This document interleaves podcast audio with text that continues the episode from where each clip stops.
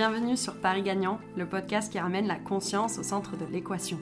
Je suis Mathilde Huécourt, sa fondatrice, et grâce aux échanges avec mes invités, Paris Gagnant met en lumière des histoires, des parcours de vie, des personnes engagées qui ont eu à cœur de faire bouger les lignes. Ce sont des scientifiques, des philosophes, des entrepreneurs, des sportifs. Tout simplement des porteurs de projets d'horizons divers qui se sont autorisés à donner une couleur à leur engagement. Au travers de ces discussions mettant la conscience et l'impact à l'honneur, j'espère de tout cœur que Paris Gagnant vous donnera l'inspiration et le courage d'agir, et qu'à votre tour, vous puissiez bâtir une vie chargée de sens. Bonne écoute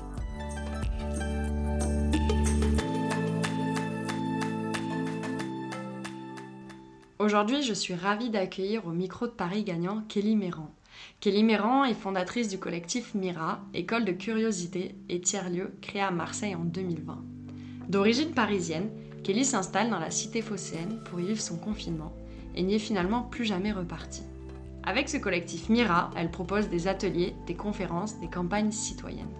L'idée derrière tout ça, offrir un contenu et des thématiques adaptées, ainsi qu'un futur tiers-lieu propice à la rencontre intergénérationnelle dans une vieille ferronnerie laissée à l'abandon.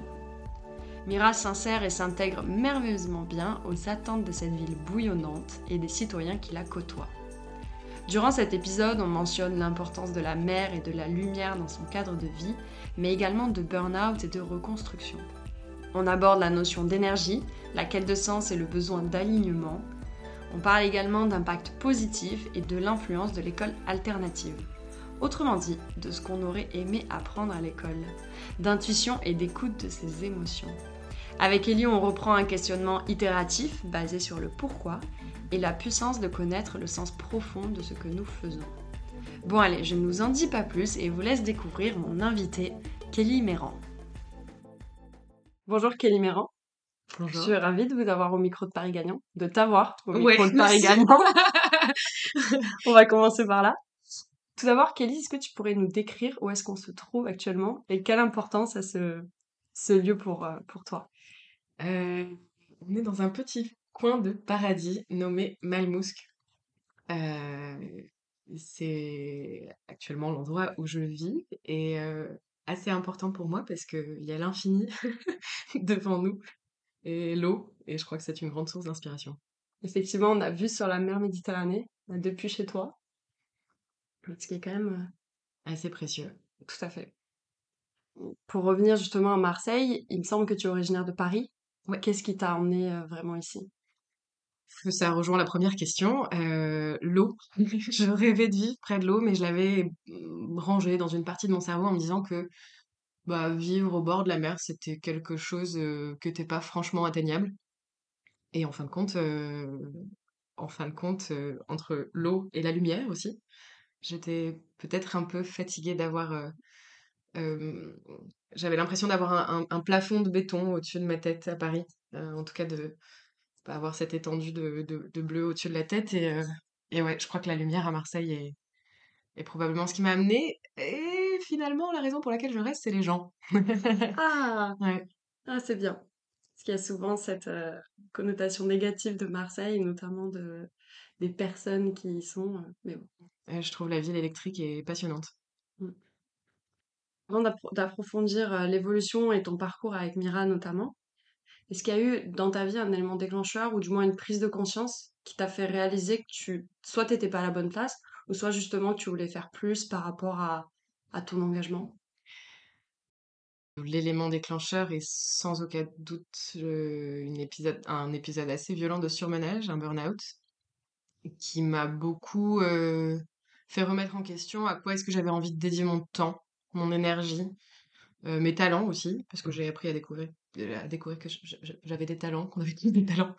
Et, euh, et, ouais, où est-ce que j'avais envie de les mettre euh, Et cet élément déclencheur, c'était après une, une période euh, de travail acharné où j'avais pas forcément appris à dire non, à poser mes limites. C'est une période où tu as réalisé que ton énergie, l'énergie que tu mettais, mmh. était très importante et surtout limitée dans un sens. Ouais. Et qu'il fallait la mettre à bon escient. Et surtout que, en fait, je me rendais compte que chaque matin où je me levais, j'étais vide. Mmh. Vide de sens?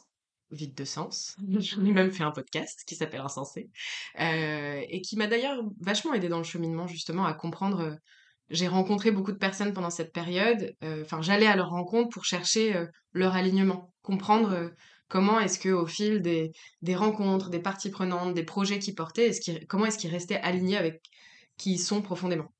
Et, c'est aussi une période où j'ai beaucoup exploré. J'ai voyagé, j'ai fait des stages en tout genre. Et j'ai eu la chance d'avoir du temps pour me reconstruire. Je pense que c'était pas seulement une chance, mais absolument nécessaire. Et, Mira a commencé à prendre forme à travers justement ces différentes expériences. Je sais pas si je rentre dans les détails. On rentrera après effectivement dans les détails, mais du coup, euh, c'est ton podcast qui t'a aidé avec, en comprenant un peu l'alignement, on va dire les, les clés pour s'aligner par rapport aux autres. Euh, je pense qu'il y a eu plein d'ingrédients. Que le podcast en a été un parce que j'avais envie de donner la parole à ceux qui restaient alignés. J'avais beaucoup d'admiration pour ça. Me dire, euh, j'avais des valeurs tellement fortes et je, je rencontrais aussi des, des entrepreneurs, entrepreneuses dans mon ancienne vie qui avaient des valeurs fortes, mais qui parfois, au fil de l'eau, euh, les laissaient de côté euh, parce qu'une opportunité business est plus importante que euh, les valeurs d'une certaine manière. Alors que c'est des belles personnes et je, enfin voilà, il y a, il y a tout ce, tout ce côté-là, je, je, je- il y, a plein d'autres côtés exemplaires, mais cet alignement, moi, me rendait absolument, le non-alignement, pardon, me, me rendait pas créative, pas Mm. productive, et vraiment ce, ce vide de sens, c'était, j'avais plus de batterie quoi, j'étais out. En me renseignant sur Mira et sur ton parcours, j'ai retrouvé beaucoup cette notion d'alignement. Donc Mm. on reviendra sur la notion qui, je pense, était très chère. Ouais. Mais euh, justement, pour rentrer un peu dans le vif du sujet avec Mira, comment a émergé euh, l'idée de créer cette euh, école de curiosité, ce tiers-lieu, si je peux dire? Peut-être la première intuition, pendant cette période de burn-out, j'étais confrontée au fait que bah, à l'école, j'avais effectivement pas appris à dire non, à poser mes limites. Euh, j'avais pas appris à respecter mon corps. Euh, j'avais pas compris que bah, le vivant en moi, c'était hyper important, mais le vivant en l'autre aussi. J'avais pas appris à collaborer, à communiquer euh, sainement. Enfin, il y avait plein de choses que j'avais pas apprises. Et j'ai commencé à, m- à, à m- à me tourner sur le sujet de l'éducation. et j'ai lu, j'ai regardé pas mal de documentaires sur l'éducation alternative. On, on connaît très bien Montessori. Il y a aussi du Steiner. euh, Enfin, en gros, plein, plein de courants de pensée euh, qui, qui ont nourri des formes d'éducation dites alternatives. J'avais envie de creuser, bah, qu'est-ce qui se passe dans l'éducation alternative? Qu'est-ce que ces enfants vivent au quotidien que j'ai pas forcément vécu, euh, moi, dans ma petite enfance ou en primaire, euh, au collège? Euh, et l'idée initiale, c'était un genre de Montessori pour adultes, où Mm. on peut apprendre les uns des autres, donc de, de, de, de personnes qui n'ont pas forcément le même âge. Donc, euh, à l'échelle d'une classe Montessori, il n'y a pas une grosse différence d'âge, c'est 2-3 ans, mais c'est pas des classes mono-âge, quoi. Et donc, euh, comment est-ce qu'on extra- extrapole ça du côté des adultes? C'est de se dire que on apprend euh, euh, avec un lien intergénérationnel, quoi. Mm. Euh, comment est-ce qu'on apprend à travailler son intuition? Parce que les Mm. enfants, dans une école Montessori, bah, ils savent, ah, aujourd'hui, euh, j'ai la pêche, j'ai j'ai envie de me challenger, je vais aller faire des trucs que je connais pas encore. Et intuitivement, j'y vais. Ou bien, euh, j'ai le moral dans les chaussettes, j'ai pas trop la pêche, euh, je vais faire quelque chose que je sais déjà faire parce que ça va me redonner confiance. Et tout ce système-là, il fait partie intrinsèque de nous. Euh, on on l'a tous, quoi, cette intuition, ce, ce, ce- cette, cette espèce de troisième œil de savoir de quoi est-ce que notre corps a besoin aujourd'hui. Mais on a appris un peu à le déconstruire dans le système classique d'éducation, même si je, je jette pas la pierre, il y a Mm. plein de belles choses dedans quand même. Euh, et donc, comment est-ce que ça a émergé, Mira? Euh, Initialement, c'était un genre de Montessori pour adultes. Et puis après, j'ai rajouté des blocs en me disant, ah, les gens viendraient pour apprendre des choses sur eux, sur les autres, peut-être sur la nature.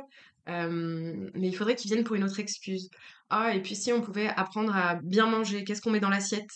Comment est-ce que ça a des propriétés pour mon corps, pour mon système immunitaire, pour mes cérébrales, mais aussi comment est-ce que les choses ont été produites? Et petit à petit, je commence à rajouter des activités et je me rends compte que bah, ça a un nom, ça s'appelle un tiers-lieu. Euh, et petit à petit, j'ai commencé à comprendre euh, et aussi me former auprès d'un organisme qui s'appelle Signioco, qui a plusieurs tiers-lieux à Paris, pour comprendre la mécanique des tiers-lieux culturels, euh, qui est cet équilibre de ces lieux transdisciplinaires où il y a euh, une partie restauration, euh, une partie qui accueille les associations, une partie qui est euh, maillée avec le territoire et les locaux et, et, et en réalité plein d'autres activités Mmh. dépendant du lieu et, et du- de ce dont le territoire a besoin. J'avais justement une école en parallèle avec, euh, enfin une question, pardon, en parallèle avec les écoles Montessori. Et effectivement, je me demandais si ça, l'inspiration venait de là. Mm. Donc en fait, euh, clairement, puisque justement vous prenez la rencontre des différences, le fait de prendre en compte nos, nos cinq sens et d'être à l'écoute de ça. Et d'être à son rythme aussi, surtout. Ouais. C'est ça qui, euh, qui est peut-être totalement oublié dans un programme d'éducation nationale classique. C'est qu'on a tous des, formes d'intelligence qui sont. Il y, en a- huit ou neuf? Non, huit. Euh, on les exploite très peu, les huit. Euh, et on se rend pas forcément compte que bah, certains ont des grandes facilités dans certains domaines et d'autres euh, peut-être moins ici. Et donc, du coup, bah, équilibrer tout ça et accepter son rythme, c'est quelque chose que j'apprends, j'ai commencé à apprendre à, à faire à 30 ans. Je trouve ça tard.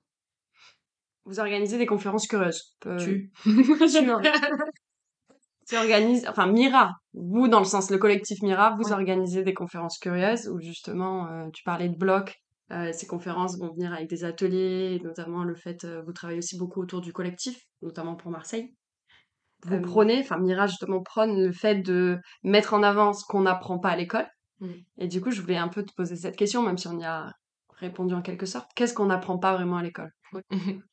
c'est une bonne question. Euh, on est parti du principe, effectivement, je ne suis pas seule sur ce projet. Euh, c'est tout un collectif qui travaille à construire euh, ces événements curieux. Ça, c'est la partie apparente de l'iceberg. Il y a toute une partie non apparente. Si on a le temps, on en discutera un petit peu plus tard. Mais euh, cette école de la curiosité, école de tout ce qu'on n'apprend pas à l'école, elle vient euh, questionner qu'est-ce qu'on aurait aimé apprendre. Et du coup, j'aimerais te poser la question à toi. Qu'est-ce que toi, tu aurais aimé apprendre à l'école? Hmm, J'aime bien la notion. On inverse un petit peu les rôles là. Oui, je sais. je sais, mais ça fait partie de... Je, je répondrai à la question quand même après. ça m'intéresse. Euh, J'aurais aimé apprendre euh, justement à écouter mon intuition, à écouter mes émotions, à savoir qu'elles sont là, qu'est-ce qu'elles veulent dire, comment je peux les écouter, surtout les accepter en fait. Les accepter, dire c'est normal d'être en colère, c'est normal de d'être triste, euh, d'être fatigué, du coup de pas avoir la même énergie, et de comprendre tout ce cycle-là, tirer profit et tirer force en fait de mes euh, de mes qualités. Hmm. Parce que souvent à l'école, euh, on va pointer du doigt tes faiblesses, peut mieux faire en mathématiques, peut mieux faire en français, peut être plus attentive, bavarde trop. Par contre, par exemple, du bavardage, on va pas en faire quelque chose de positif. On va pas en faire quelque chose où bah, la personne, peut-être qu'en présentation, elle va pouvoir davantage s'exprimer et qu'elle pourra aller sur des carrières qui, qui nécessitent ce, ce type de Oui, et qualité. prendre confiance aussi dans cette capacité, à... bah, dans ses talents, quoi. Euh, trop intéressant. Et ben, ce qu'on fait chez Mira, c'est qu'on demande aux gens ce qu'ils auraient aimé apprendre à l'école. Et c'est un peu comme ça qu'on construit notre programmation. Euh, on a des premières intuitions. Donc, il y a trois piliers euh, qui sont vraiment les, les, les, les trois écologies euh, qui sont inspirées d'un d'un livre de Félix Guattari. Trois écologies, c'est euh, à commencer par l'écologie profonde, la connexion à soi. Qui suis-je? Mes émotions, euh, voilà, mon, système, euh, mon corps, mes émotions, j'ai déjà dit, tout, tout ce qui me concerne moi, mais aussi peut-être mon, histoire, ma lignée, ma famille, mon éducation, mes traumas. Enfin, il y a tout un tas de choses dans le moi, là. Cette seule personne avec qui on doit passer le restant de ses jours. Euh, où bah, on n'a pas trop, trop, trop appris comment ça fonctionne, tout ça. Et parfois, c'est, ça peut être difficile un peu de se supporter. En tout cas, moi, en période de burn-out, c'était un peu ce, ce, ce, ce déclic de oh, j'ai pas les clés pour traverser cette période, quoi. Puis on pense aussi qu'on est seul. Ouais, tout à fait. On se dit, euh, pourquoi ça m'arrive à moi, Ouais. en fait. Et puis, il y a ce truc de. Voilà, c'est vraiment zoom sur le burn-out, mais de. Comme, comme toute personne en souffrance, de, une forme d'égocentrisme. Parce qu'il y a quelque chose à aller soigner à l'intérieur, mais si on sait pas comment le soigner, on reste bloqué, bloqué, bloqué, et ça peut euh, durer un certain temps. Je suis curieuse de savoir quelle, durée euh, prennent le burn-out, enfin les personnes qui ont subi, qui qui ont vécu un burn-out à se reconstruire. Mais en tout cas, premier pilier, connexion à soi, pas que en rapport avec le burn-out, mais ça peut être aussi connexion à sa joie, euh, connexion à, ses envies, à son fil rouge, à sa direction de vie. Il y a plein de choses très positives dans la connexion à soi et, et pas seulement euh, uniquement dans le soin pour traverser des périodes difficiles. La connexion à l'autre, cet être si Mm. différent de moi, avec qui, euh, bah, en classe, j'avais pas le droit de bavarder. Euh, mais du coup, cet être si différent de moi, ça peut être, ça, ça, ça peut être un ami qui fonctionne pas pareil de par sa personnalité, son histoire, ses traumas, ses trucs. Quelqu'un d'un autre quartier, quelqu'un dans une autre ville, quelqu'un dans un autre pays, à l'autre bout du monde. Ben, en fait, je les comprends pas parce que j'ai pas forcément appris à me comprendre moi. Donc l'écologie profonde, c'est vraiment cette idée de soigner peut-être la violence que j'ai envers moi-même pour être un peu plus en empathie, un peu plus dans une douceur, un peu plus dans l'amour envers moi-même, pour être euh, par conséquent dans cette même dynamique avec l'autre. Et après, on parle du vivant, euh, donc la connexion à la nature, au vivant sous toutes ses formes. Euh, et c'est là qu'on a l'habitude de voir le mot écologie.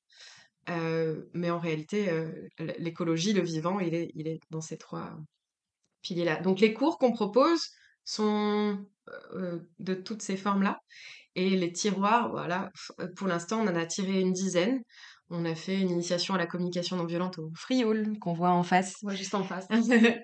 Un cours de culot pour s'affranchir du regard de l'autre. On a, on est allé explorer les peurs, l'ego, euh, et ces mécaniques justement de, de comment fonctionne l'ego, le moi, à quel moment est-ce qu'il est décalé, euh, à quel moment il se décale, et, et justement, soit j'ai un ego sous-gonflé ou surgonflé, et comment est-ce que je détecte ces mécanismes-là? Euh, on a fait des conférences sur le pouvoir de l'inconscient, sur la puissance de l'intime, le fait de se rendre vulnérable.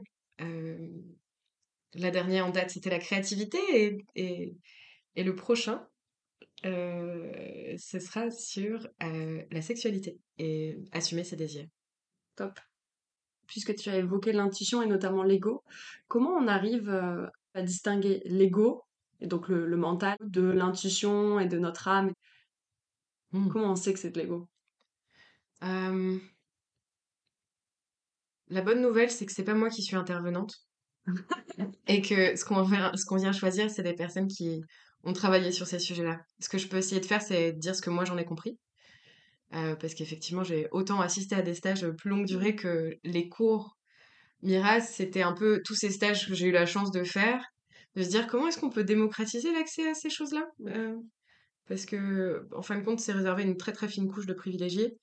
Comment est-ce que ces contenus qui servent vraiment à tous les humains sur cette planète peuvent, être rendus accessibles à travers un lieu de vie, euh, qui est le projet de base. Et j'ai perdu la question du coup. La question, c'était la différence entre l'intuition et l'ego, mais on peut le reformuler, ça sera peut-être plus simple. Par exemple, dans ton quotidien, comment tu sais que ça, c'est ton intuition? Que la petite voix qui parle, c'est ton intuition et pas ton ego Mm. qui te... Euh, c'est pas facile comme question. euh. Pour moi, l'ego, il se décale avec la peur. Euh, quelque chose que j'ai lu, vu ou vécu. Euh, la peur de pas être aimé, la peur de l'échec, la peur de, enfin toutes les peurs qu'on peut citer, euh, qui sont en fin de compte universelles euh, et qui, selon bah, l'histoire qu'on a vécue, les traumas, ce- ces découvertes, la famille, les amis, et ben on, va avoir une approche plus ou moins différente et la, peur de pas être aimé, elle va se manifester dans un truc de ah mais tu fais pas attention à moi là et donc j'ai une peur et donc je vais soit monter sur mes grands chevaux et être dans un égo surgonflé, soit me dévaloriser complètement.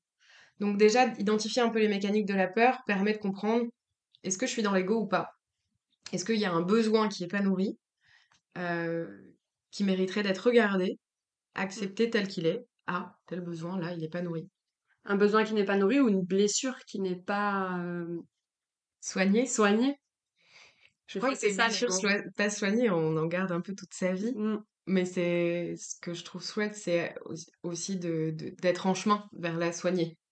Et du coup, hum, j'arrive pas tout à fait à associer l'ego à, l'intuition, si ce n'est que mon intuition est exactement au bon endroit si je suis dans mon flow, enfin dans cette espèce d'état où je me sens bien, justement, je me sens alignée, je me sens euh, bien dans mes baskets, euh, mes besoins sont a priori nourris, donc effectivement, j'ai pas l'ego décalé. Et donc, euh, j'ai une intuition assez fine sur euh, est-ce que j'ai envie de travailler avec cette personne-là ou non? Euh, pas qu'elle soit bien ou pas bien, mais juste est-ce que la collaboration sera fluide, est-ce que je me sentirai bien, est-ce que j'aurai ma place, est-ce qu'elle aussi aura sa place? Je sais pas si ça répond à ta question. Si, tout à fait. Mhm. Tout à fait. Du coup, peut-être sur cette question, ça sera d'autant plus simple, toujours en parlant de l'intuition. Avec Mira, vous, comme tu le disais si bien, c'est vraiment un tiers-lieu. Et euh, En devenir. de, en devenir, puisque vous avez euh, ciblé une ferronnerie dans le 7e arrondissement, une ancienne Mhm. ferronnerie, donc qui est en plein cœur, euh, plein cœur de Marseille. Est-ce que justement, la première fois que tu as vu ce lieu, est-ce que c'était une intuition? Est-ce que tu t'es dit ça symbolise tout ce que je veux mettre dans Mira? Ouais, tu touches un point particulièrement sensible parce que le projet consiste quand même à dédier 100% de mon temps à essayer de transformer cette ferronnerie qui ne m'appartient pas mais appartient à la métropole d'Aix-Marseille. Et la première fois que je l'ai visitée, je suis tombée complètement amoureuse. Mhm. Euh, des volumes, de, de- du, du lieu, de, de l'espace, de ce, de ce bijou du patrimoine qui dort depuis 30 ans et qui ne Mhm. comprend pas pourquoi c'est là. Et, euh, et du coup, de dédier sa vie complètement à risque, parce qu'aujourd'hui, on n'est pas financé. Donc, c'est, c'est, c'est un risque qu'on a pris pour nous et que, euh, que, qu'on espère bien transformer dans la matière incessamment sous peu. Euh, je dois dire que effectivement l'intuition euh, s'est agitée très fort. Je faut comprendre que avant j'étais à Paris et que les premières bribes de Mira étaient euh, sur des slides, donc un, genre de PowerPoint et un fichier Excel qui commençait à se dire comment est-ce que ça pourrait vivre, euh, comment ça fonctionnerait, de qui on aurait besoin, tout ça. Mais j'étais encore à Paris. Et le confinement numéro un ayant accéléré euh, le rêve de vie près de l'eau, j'ai bougé, comme beaucoup de Parisiens l'ont fait aussi, euh, pour découvrir de plus près Marseille et comprendre si Marseille était pertinent pour ce projet.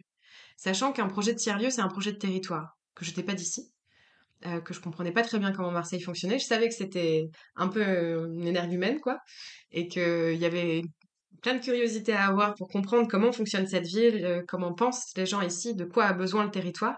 Parce que la notion de tiers-lieu, de lieu de vie, a une notion vraiment de soigner le territoire. Il y a un article de Wisher qui parle de, de, de, de tiers-lieu comme acupuncture du territoire. En, appuyant sur ce point, à l'intérieur de ce lieu, ça vient guérir le corps entier, comme les méridiens dans l'acupuncture. Ah, Et j'aime beaucoup cette image parce que je, Bref, pour ça, on a lancé une campagne citoyenne qui recense les besoins du quartier, justement, les causes euh, des- des citoyens, citoyennes qui leur semblent prioritaires, et justement co-construire la programmation de ce site. Et donc, quand j'ai visité ce lieu, j'ai fait OK. j'ai l'impression que c'est là, voilà, je, c'est là, là que ça va se passer. C'était fluide. Hum, et là, ça l'est un peu moins. Là, c'est un peu plus long quand même. Euh, c'est pas si simple. Non, c'est pas si simple. Non. Le fait que ça fait peut-être des années qu'elles sont aussi euh, Oui, inutilisées. euh. oui, et euh, des projets urbains sont toujours des projets sur le temps long, euh, qui est quelque chose qui vient d'un écosystème où les décisions sont prises très vite. Euh, donc, euh, si nous, on a entrepris beaucoup, beaucoup de choses, une dizaine, presque une quinzaine d'événements, euh, beaucoup de rencontres avec des acteurs du territoire, beaucoup de rencontres avec plein de services différents, de la mairie de secteur, de la mairie centrale, de la métropole, pour essayer de comprendre comment fonctionnent ces grosses machines? Le temps est long et on sait que ce lieu de vie, à l'intérieur de cette ferronnerie en tout cas, ce sera pas un, projet à moins de 5-6 ans. D'où le fait qu'on existe hors les murs aujourd'hui. Beaucoup de tiers-lieux deviennent vraiment des, des, Point de chute. des points de chute, des lieux de rencontre, où justement, euh, typiquement dans ce quartier, il n'y a pas du tout de lieu culturel. Il y a euh, un club senior juste à côté, mais ça c'est pour les seniors. Ici, euh, il y a quelque chose pour les enfants, et bah voilà, c'est pour les enfants. Et puis il y a un café là-bas, et puis c'est un peu un truc de bobo, bah c'est pour les bobos. Et puis en fait, il y a un entre-soi qui grandit, où il y a de moins en moins de mm, personnes qui ont des styles de vie et des niveaux de vie différents qui se rencontrent, parce qu'on a peur, Mm. forcément. Et quand on a peur, on a un peu les égos décalés. da, da. Je refais pas tout le truc de tout à l'heure, mais tout est un peu relié. Euh, il y a cette idée de, ok, donc en fait, il y a un entre-soi grandissant, mais il n'y a pas du tout de lieu comme euh, les tiers-lieux, ils parlent de ce troisième lieu de vie, un peu cette notion de place du village. Mm. Euh, premier lieu de vie, bon, bah, c'est chez soi. Le deuxième, a priori, c'est le lieu de travail, même si c'est quelque chose qui bouge beaucoup et qui change beaucoup ces temps-ci. Euh, et le troisième lieu, le tiers-lieu, c'est ce lieu de vie qui, qui, qui, qui fait se croiser un enfant avec euh, une personne du troisième âge qui euh, euh, vit dans le même quartier. Euh, Et je pense qu'on a vraiment besoin de cette euh, base triptyque Parce que si tu reprends, comme tu disais, ton alignement, ça va être le corps, l'esprit et l'âme. Mm. Donc tu retrouves ça chez les Grecs. Et finalement aussi avec euh, la situation actuelle, il y a eu vraiment, on a flouté la, la frontière entre le lieu de travail et le chez-soi. Mm. Donc déjà ça, ça a légèrement disparu. Je pense qu'il y a un besoin qui naît de se dire, euh, il faut qu'on se trouve un lieu à soi, Mm. mais à soi dans le sens où aussi on rencontre l'autre, on, on est en, en harmonie, on accepte aussi les différences. Ouais.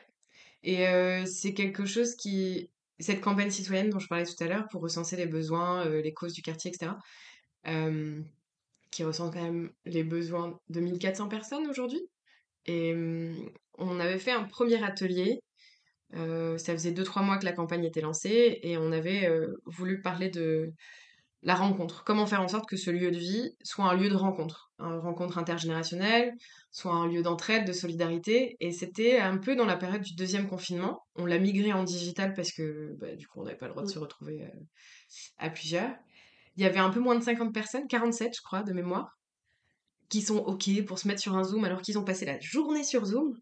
Euh, et pour réfléchir pendant deux heures à quelque chose qui serait l'avenir du quartier, la citoyenneté, euh, et se rencontrer parce que on était tous en manque. Et donc on a invité chacun chacune à, mettre euh, leur, prénom et le nom de leur rue. Ah mais moi aussi j'habite dans telle rue. Ah bah viens on fait notre marche quotidienne ensemble. Et en fait le lieu n'existe pas mais les rencontres commencent déjà. Et le, le besoin il y a juste besoin de, de huiler tout ça et faire en sorte de créer des espaces qui permettent ça et l'espace peut être digital l'espace peut être un événement hors les murs et on espère demain, l'espace sera un lieu physique, un joli QG de l'école de la curiosité. Très bien. Mm. Mais c'est, et c'est intéressant de voir qu'effectivement la demande est là et de voir justement qu'en virtuel et en digital, tu peux déjà créer tous ces liens-là juste en partageant Mm. le nom de ta rue. Ouais. Ça, Ouais, c'est, c'est- ça, c'est fou. Et tu te dis que du coup, en ayant un lieu physique, en faire une création physique, ça apportera d'autant plus euh, d'ampleur, d'ampleur. Je pense que le lieu physique aussi rassure.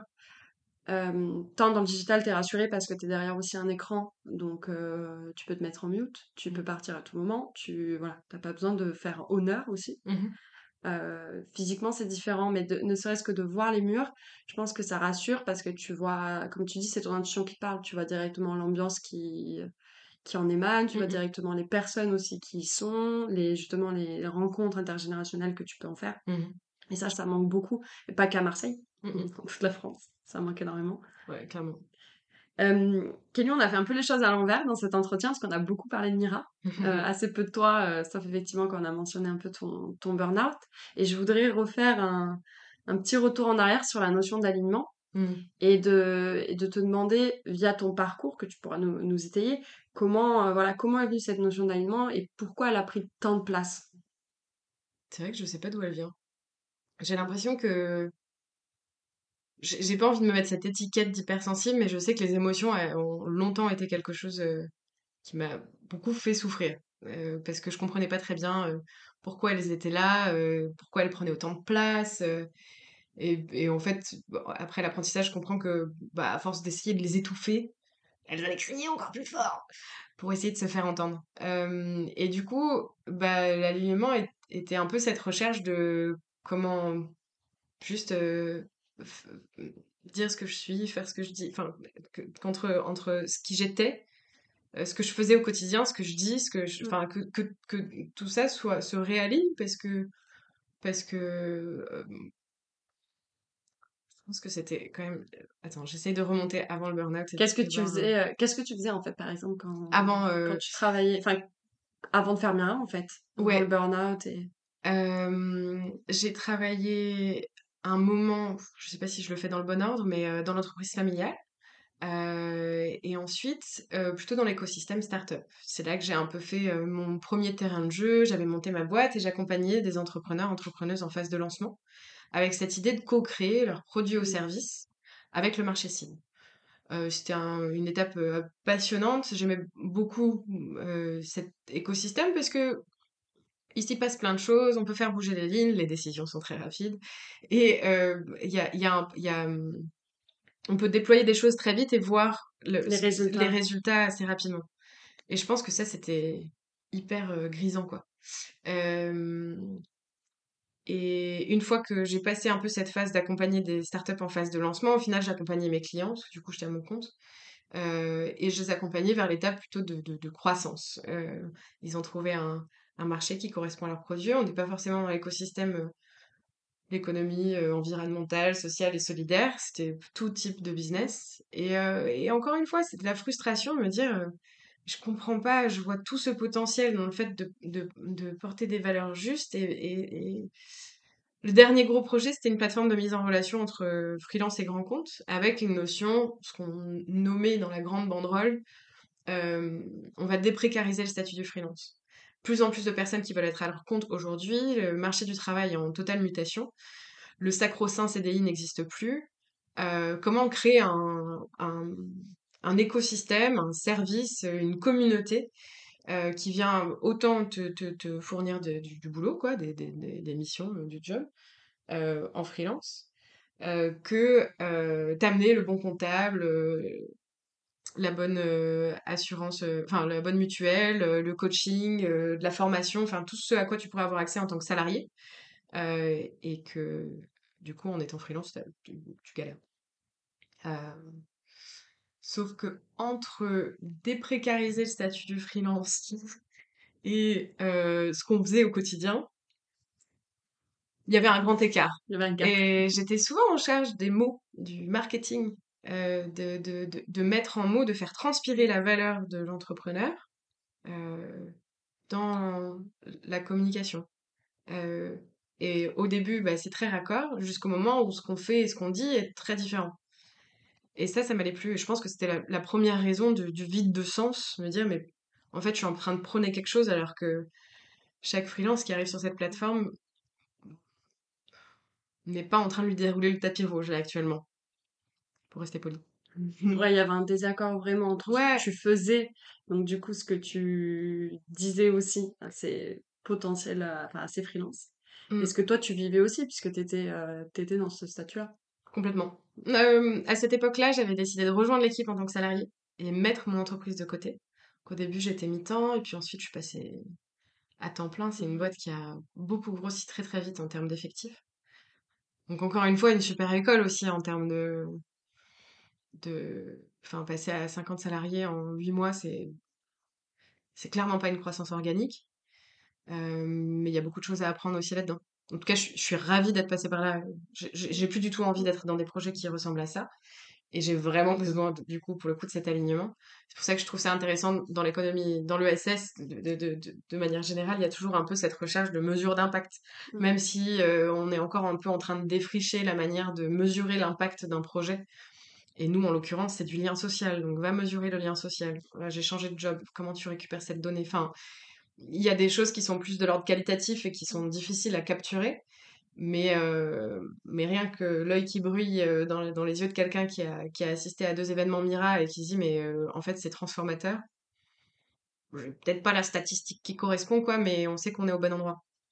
Dans les précédents boulots, y compris ce gros projet qui a émané sur ce burn-out, c'était c'était ouais il y avait il y avait à chaque fois des alignements euh. et pour le coup quand je suis pas alignée je suis nulle. Je suis nulle c'est c'est presque du sabotage quoi c'est peut-être ça qui te permet de comprendre que t'es pas alignée que je suis pas alignée clairement. Pour le coup le corps c'est et euh, j'ai enfin j'ai fait des formations de communication non violente j'aime bien cette phrase de Thomas Dansbourg qui dit euh, si tu crois que tu sens pas c'est juste que tu sens pas que tu sens je pense que le corps sait vraiment. euh, euh, et, et, le burn-out, pour le coup, c'était la sonnette d'alarme de OK, t'as rien écouté, et bah voilà, t'as plus le choix maintenant. C'est le point final. Mmh. On arrive à la fin de cet entretien et j'aime bien euh, dérouler une petite liste de questions. Mmh. Alors, il y a des questions, tu verras, elles ressemblent beaucoup à ce que tu as pu déjà, t'aurais déjà dire. mais néanmoins, on a une question signature de ce podcast. Que signifie pour toi faire le pari gagnant de sa vie? J'ai le mot oser qui vient. Oser. On a parlé de peur tout à l'heure, donc j'ai osé traverser la peur. Parce que derrière, il y a l'amour. euh, oser être soi. Oser s'écouter. et oser le montrer au monde aussi, être soi. Mmh. Et avec Mira, je pense que si tu montres euh, toute une partie de toi, tu Mm. dévoiles quelque chose en disant euh, voilà, moi, ce que je prône, voici mes valeurs qui sont quand même intrinsèques à toi aussi, et de Mhm. dire je les mets dans Mira aujourd'hui parce Mmh. que j'y crois et c'est ça qui va tirer, euh, Ouais, tirer vers le haut.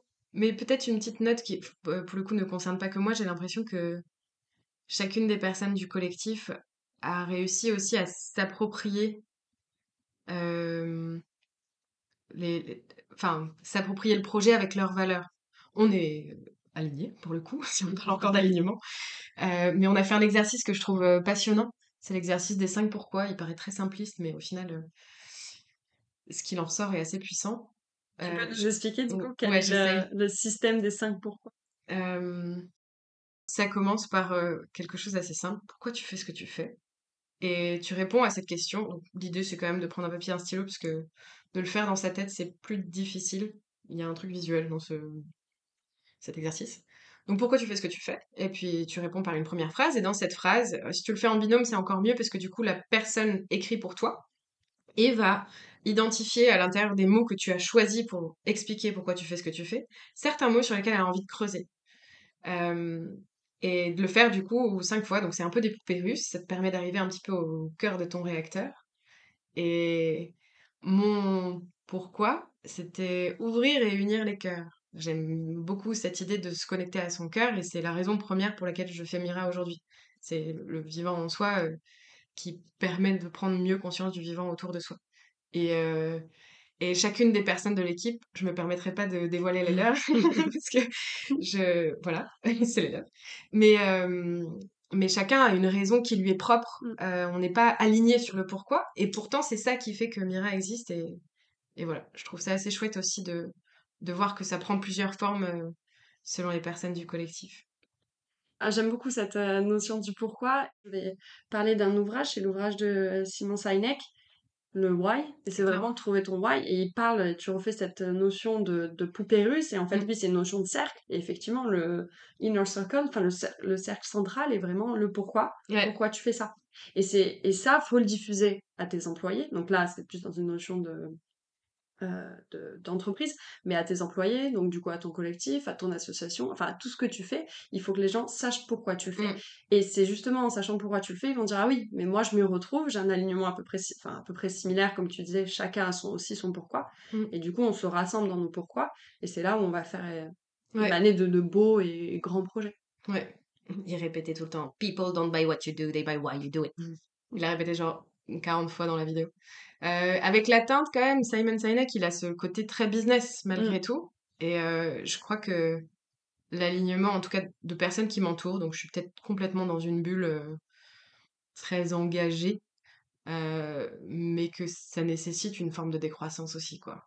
Euh, que si le why de Apple, qui met très en avant dans cette vidéo, qui m'a par ailleurs beaucoup inspiré et qui m'a probablement été une des premières vidéos qui m'a agité les neurones et le cœur sur euh, oh, oh, attends pourquoi je fais ce que je fais là?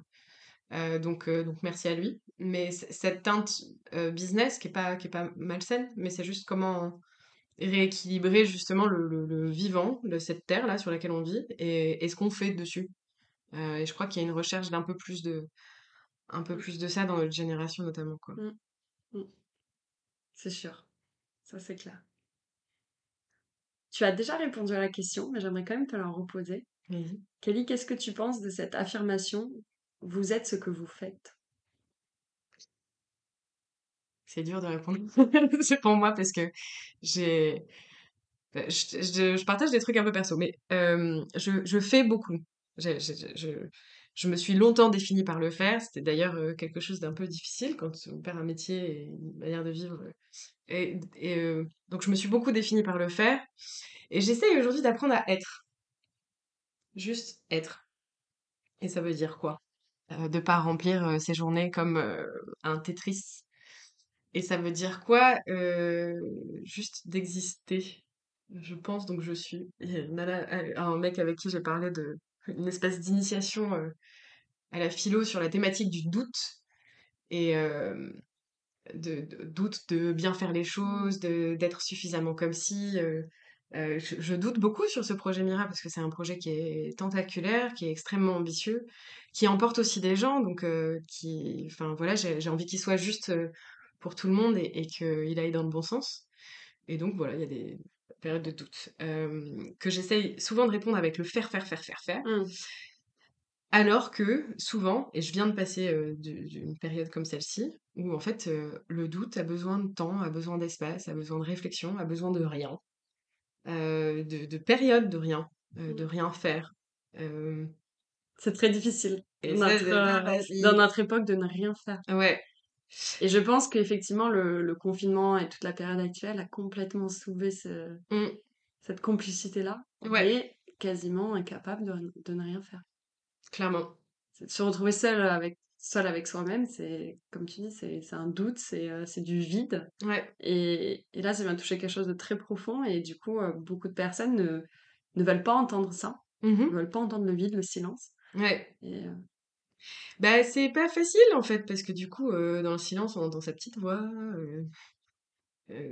qui essaye de trouver des, des petites esquives à se dire Ah non, je vais laver la vaisselle. Ah, j'ai oublié tel truc pour mardi.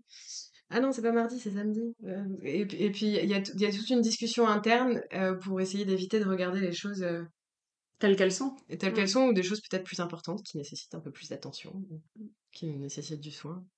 Euh, donc, est-ce que je suis ce que je fais? Non, c'était quoi la, la phrase exacte? Vous êtes ce que vous faites. Vous êtes ce que vous faites. Je- j'essaie de prendre un peu de distance par rapport à ça et de pas être ce que je fais. De pas, par exemple, Mm. être euh, Mira, c'est une entité et moi, je suis Kelly. J'aime beaucoup ta réponse. Non, c'est très, euh, très inspirant, très intéressant. De, de, de se défaire justement du faire et Mm. d'être autre chose que, que le faire. Mm. Et peut-être que tu me poseras la question dans deux mois et je te répondrai quelque chose de différent. J'en sais Faire, rien. faire, faire, parce que la ferronnerie, elle va pas avoir le jour demain. Aussi, ouais, je je sais pas. C'est ma réponse d'aujourd'hui en tout cas. Est-ce que tu aurais une euh, référence à partager avec nous? Ça peut être un... Alors, tu as cité beaucoup de références euh, durant l'épisode, mais ça peut être un, un documentaire, un livre, une citation, une personne, peu importe. Mm. Quelque chose qui soit t'a inspiré dernièrement ou qui... depuis toujours? Euh... bon, j'ai plein de trucs qui m'arrivent en tête là. Je peux en choisir qu'un? Non, tu peux, tu en Je pensais au livre que j'étais en train de lire. J'ai emporté mon livre euh, sur mon paddle ce matin. Euh, et c'est euh, ma Bible qui a été offerte par ma meilleure amie, Caro, qui s'appelle Femme qui court avec les loups, qui n'a rien à voir avec Mira en soi, quoique. Euh, qui parle des archétypes de la femme sauvage. On est sur un livre assez mystique et très puissant. Que j'allais dire je conseille aux femmes, mais en réalité non, je conseille à tout le monde parce que parce que les hommes pourraient en apprendre deux, trois choses sur hum, justement cet archétype de la femme sauvage qui pourrait potentiellement soigner un peu le monde. Euh, rien que ça. Rien que ça, c'est déjà beaucoup. Ben, je crois que j'ai envie de finir là-dessus. Je sais plus ce que j'avais en tête à côté. Je reste sur celui-là. Très bien. Et du coup, qui aimerais-tu entendre sur Paris Gagnant? Hmm. Un homme, une femme, t'as une thématique? Mon cerveau, il fonctionne avec une contrainte. Alors la contrainte, si tu veux, la ligne directive du podcast, c'est plus euh, une prise de conscience, c'est-à-dire des personnes qui font ou qui incarnent au travers, comme tu disais, d'une entité telle que Mira, euh, une prise de conscience et qui savent euh, pourquoi ils le font et qui mettent de la conscience dans ce qu'ils font. Hmm. Eh bien, C'est une contrainte large, puisque tu as l'air d'être entouré de personnes qui ne font que ça. bah, j'ai la chance, je crois, d'être entourée de plein de personnes inspirantes, ouais. Euh, ça pourrait être qui? Je pense à... Alors, on est sur un grand écart en termes de personnages, mais les deux tout aussi intéressants, et après je te laisserai choisir. Euh, je pense à deux personnes. Euh, un, Mariam Kaba, qui est une... qui est une... qui est un soleil. C'était un soleil. Euh, elle danse et elle, elle donne des cours d'Afro-Vibe, elle est aussi formatrice, c'est elle qui a lancé tout ce mouvement-là. Et elle, je pense qu'elle a une capacité à libérer, euh, à libérer le corps, à, à, faire en sorte que ce qui fait qu'on est un peu statique, tu sais, derrière l'ordinateur, assis toute la journée et que il y a rien qui bouge dans notre corps, elle, elle vient restimuler tout ça et je, je pense que je me suis jamais sentie aussi bien qu'après ces cours, en fait. Il y a, il y a une espèce de... le mouvement, enfin la physiologie, changer sa physiologie, ça impacte beaucoup dans le mental. Ouais. De, le matin, tu te lèves, tu sautes cinq fois sur place. Ouais. Ta journée n'aura pas la même signification. C'est vrai Mm. Ah, moi, je vais essayer. C'est comme une personne. De juste sauter. C'est comme une personne, bah, tu vas faire du paddle le matin à la Ouais. première heure. C'est ta journée prend pas la même directive. Ah ouais. Ah Pareil si tu fais du sport le matin, aller courir. ou- Ouais, ça, c'est quelque chose que, pour le coup, j'ai vraiment ancré euh, depuis peut-être euh, un an et demi, deux ans. Et euh, c'est vrai que ça change. la change journée. la donne. Que de sortir de son lit et se mettre directement sur son ordinateur, c'est Ouais, c'est plus compliqué. hein. Après de se détacher. c'est ça. Pardon, j'ai pas, j'ai pas dit, mais je pense à lui aussi, qui a un ami qui est absolument fabuleux et qui est, qui s'appelle Hubert Mott, qui a fondé La Vie est Belt, qui va recycler notamment des pneus de vélo euh, pour les transformer en ceintures. Il a aussi euh, euh, plutôt des tissus de seconde main qui deviennent des sous-vêtements, des caleçons. Et euh, un chouette personnage, très engagé dans ce qu'il fait, et je trouve ça chouette. Enfin, c'est deux univers très différents. euh. On prend les deux. Voilà. Du coup, Kelly, vient le moment un peu de clôturer notre échange. Dernière question, très intime. Qu'est-ce qu'on peut te souhaiter? Hmm. Alors, Pour cher toi, Père. Noël, qu'est-ce qu'on peut me souhaiter? Euh, Ça veut dire qu'à chaque fois qu'il y a quelqu'un qui va écouter l'épisode, il va me le souhaiter ou pas? Oui, Ouais, ok, super. Alors, chers auditeurs, auditrices, principe de loi d'attraction. J'aimerais demander au Père Noël. Non, euh, de manière très sérieuse, j'aimerais, de, manière très personnelle, euh, aborder les choses euh, sereinement et que le doute soit constructif. On en parlait tout à l'heure, mais comme je sors un peu de cette période de doute, j'aimerais voilà que, avoir cette approche-là et surtout, Mira, c'est un projet, comme je disais, tentaculaire sur lequel on a travaillé sur un modèle économique depuis le début qui dépend du lieu. Et à la rentrée, on lance toute une partie qui s'adresse plutôt aux entreprises, donc toutes les expériences apprenantes, les conférences, les ateliers.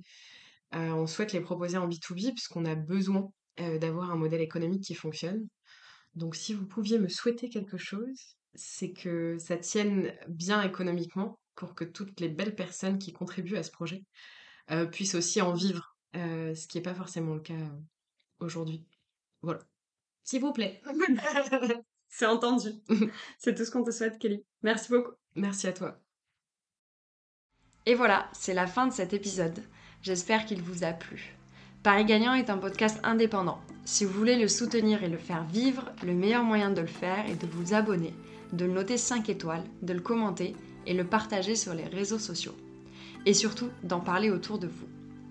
Également, si vous voulez échanger avec moi ou si vous souhaitez me suggérer un invité, vous pouvez me contacter sur Instagram à mathilde underscore bct.